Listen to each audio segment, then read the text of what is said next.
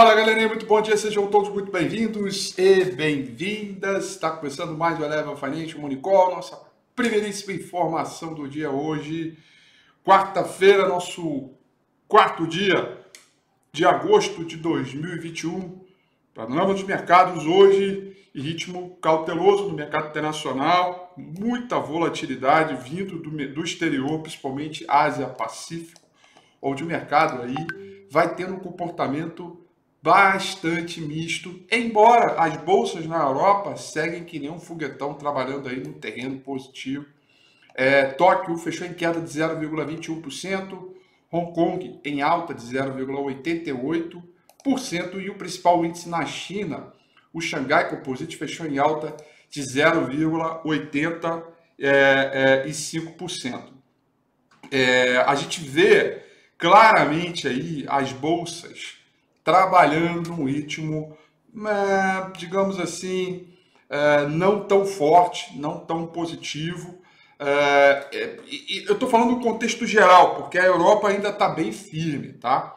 A Europa está bem firme por conta dos resultados corporativos e tem também aquelas preocupações com restrição de jogos tecnologia vindo da China estão diminuindo um pouco uh, e tudo isso vai contrabalançando as preocupações persistentes sobre a disseminação é, do, da cepa delta, né, é, da Covid e todo o seu efeito que é, em relação ao crescimento da economia global que segue ainda pairando pelos mercados toda hora, vai assombrando aí a perspectiva de crescimento e minando os mercados energéticos, é, sobretudo, né?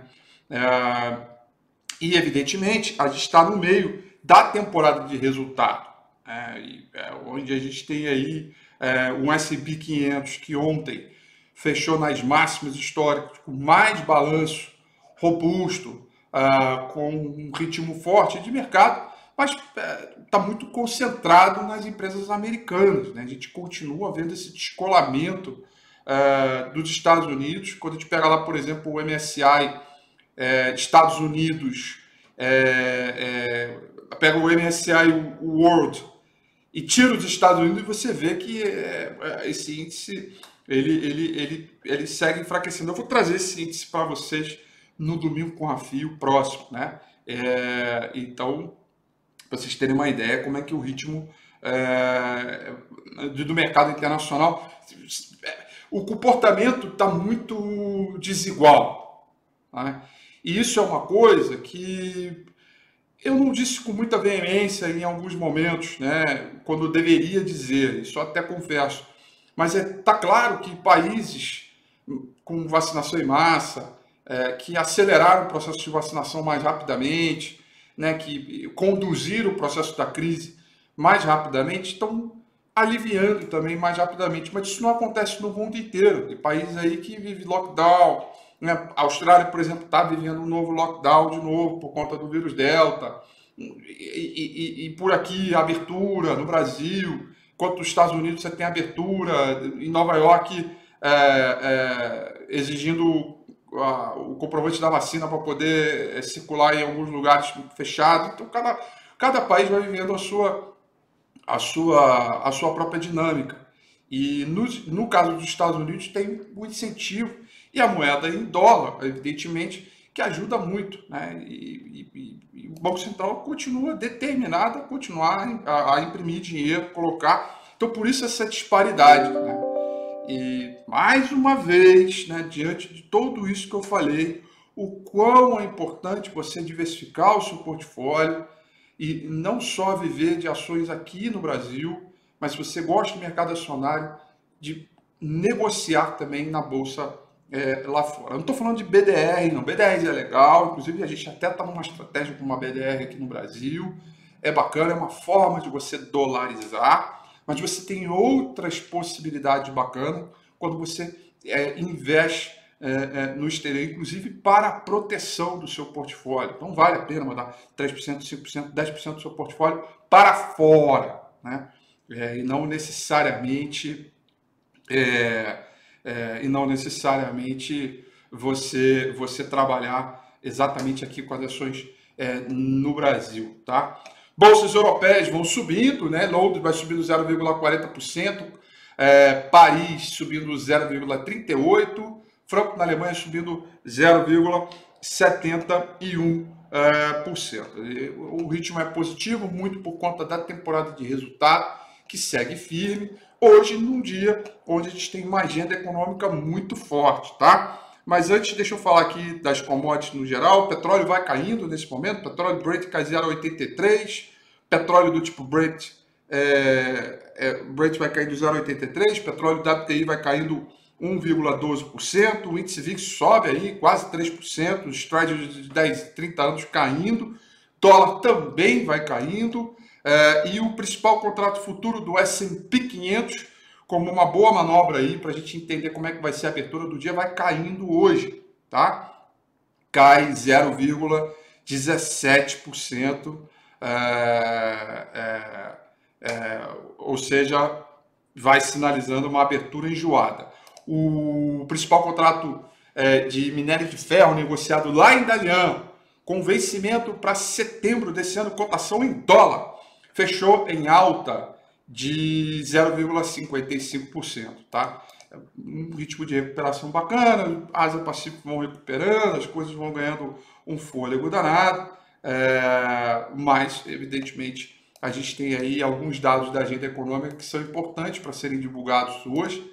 É, essa semana a gente vai ter é, payroll nos Estados Unidos, mas antes de chegar lá, hoje a gente tem quarta-feira é, dados muito importantes. A gente vai começar é, 9 horas e 15 minutos desta manhã a pesquisa ADP, variação do setor é, de emprego é, dos Estados Unidos, uma boa referência para o que vem por aí de payroll. Então é uma forma também do mercado ficar neste momento mais cauteloso, esperando a ADP sair para depois começar a dar aquela agitada na bagaça aqui. O, temos o PMI Market, uh, serviço composto dos Estados Unidos, dado, desculpa, Estados Unidos não, Brasil, é, dado para sair 10 horas da manhã, aí sim, 15 para as 11 da manhã, vamos ter o PMI, serviço composto também Market, só que é, 15 para as 11 da manhã, e aí sim, esse é dos Estados Unidos, tá? Depois, às 11 horas e 30 minutos, teremos é, estoque de petróleo dos Estados Unidos, né, da, medido pela DOE. E aí, às 18h30 de hoje, às 6h30 da tarde, quando o mercado fechar, tá? nós vamos ter a taxa Selic. Né? É, bom, falando da taxa Selic, eu acho que está muito mais que na cara dos preços aí da curva de juros, que empinou recentemente, amassou brutalmente o setor de o, o, as construtoras, né, o setor imobiliário, é, deixou aí o mercado um pouco fragilizado para esse tipo de segmento e está muito na cara que o Banco Central é, deverá subir 1% hoje, a gente, ou seja, a gente vai sair de 4,25 e vamos correr atrás rapidinho para buscar 5,25 de taxa Selic. Acredito nisso, está é, tá praticamente aí, é o consenso maior do mercado. É, tem uma turminha que acho que, acho que vai para 0,75, mas eu não acho não. E outra coisa também, é, é, é, essa elevação de juro, né? Ela é a terceira, se eu não me engano, é a terceira do ano ou a, ou a segunda? Eu acho que é a terceira. A gente vai ver a sinalização do Banco Central referente à próxima é, Selic, porque daí a gente já começa a trazer para si os impactos dessas últimas elevações para frente, porque daí tem um reajuste aí é, de Selic, tem um reajuste de cupom, tem um reajuste de inflação, que ao menor sinal de desaceleração da inflação, certamente a gente tem uma melhora aí é, dos mercados e de alguns setores específicos, tá? Então eu diria que para esta reunião a gente já começa a trabalhar com sentimento de divisor de águas, tá? E eu já estou aqui com artilharia pronta para começar a explodir recomendações já pensando no próximo Copom, porque esse aqui já está dado, mas já pensando no próximo. Tá? É, e aí fiquem ligados aí que eu vou fazer essas recomendações é, à medida que tudo isso for acontecendo e você vai receber essas recomendações aí no aplicativo da Eleva Financial. Aliás, o aplicativo que sofreu atualização ontem. Atenção você que é cliente e que não é cliente. Vai lá na sua loja Google Apple que a gente tem o aplicativo atualizado para você. Vai lá, porque se o, seu, se o seu celular ele não atualiza sozinho, é só você ir lá e baixar a atualização para ter algumas surpresas boas aí. E você que é cliente, me manda um WhatsApp aí, me manda um WhatsApp aqui, ó, meu telefone está aqui tá? Me manda um WhatsApp aí, é, deixa eu ver é, se você gostou, me fala aí, me passa suas críticas, tá? A respeito é, dessa atualização no qual eu trabalhei com muito carinho para você, tá? Muito bem. E aí, dito isso, vamos dar uma olhada aqui no gráfico do índice Bovespa, que a gente viveu aí o segundo dia seguido é, de alta, né, para o mercado. Ah, repique, né? Movimentos de repique. Ontem a gente chegou a trabalhar por volta de 120 mil pontos, né? É, é, é, e aí o, repique continua, tende a continuar, mas eu já disse isso no domingo com a FI, volto a repetir por aqui, quer você acredite, ou não, quer você queira ou não, o índice Bovespa no curto prazo está em tendência de baixa. Né? Ele está, ele não, não é para ser ou vai ser ou será, ele está entendendo. Então, o que a gente tem que olhar? Né? Tem que olhar os próximos fundos, porque à medida que for é, perdendo os últimos fundos, né, pode zigue-zaguear para baixo, procurando a média móvel dos 200 períodos, tendo uma série de regiões de múltiplos suportes por aí pela frente. Evidentemente, para a gente poder começar a acreditar num quadro de tendência de alta mais firme, nós precisamos necessariamente do rompimento dessa região dos 126.800 pontos para começar a zigue-zaguear para cima, ou seja, o cenário ele é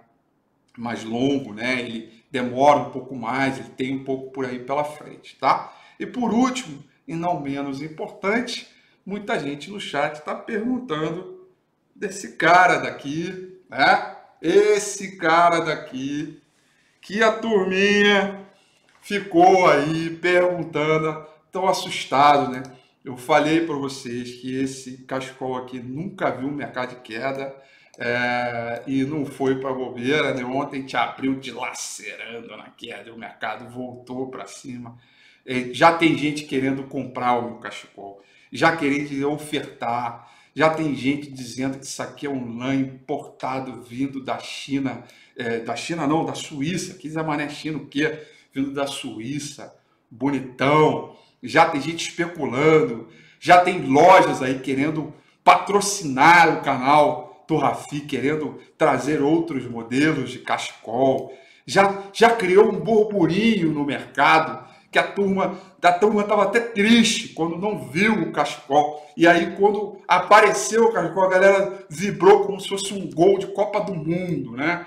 Enfim, então vamos deixar ele aqui bonitinho, tá? porque ele é o manto sagrado. Eu já falei, eu não apareço sempre com ele aqui, tá? Já tem gente querendo, inclusive, fazer até IPO de loja de cachecol aqui, tá certo? Setup cachecol rules aí para o mercado. E aí, é, vamos ver no que dá para tudo isso, para todo esse movimento. Galerinha, eu desejo a vocês aí uma manhã super aquecida, tá? Tudo de bom. Vamos que vamos. E amanhã às 8h35 em ponto. A gente está de volta, como sempre, com o mesmo bom humor de sempre, todos os dias. Beijo no coração de vocês de maneira aquecida. Até amanhã. Tchau.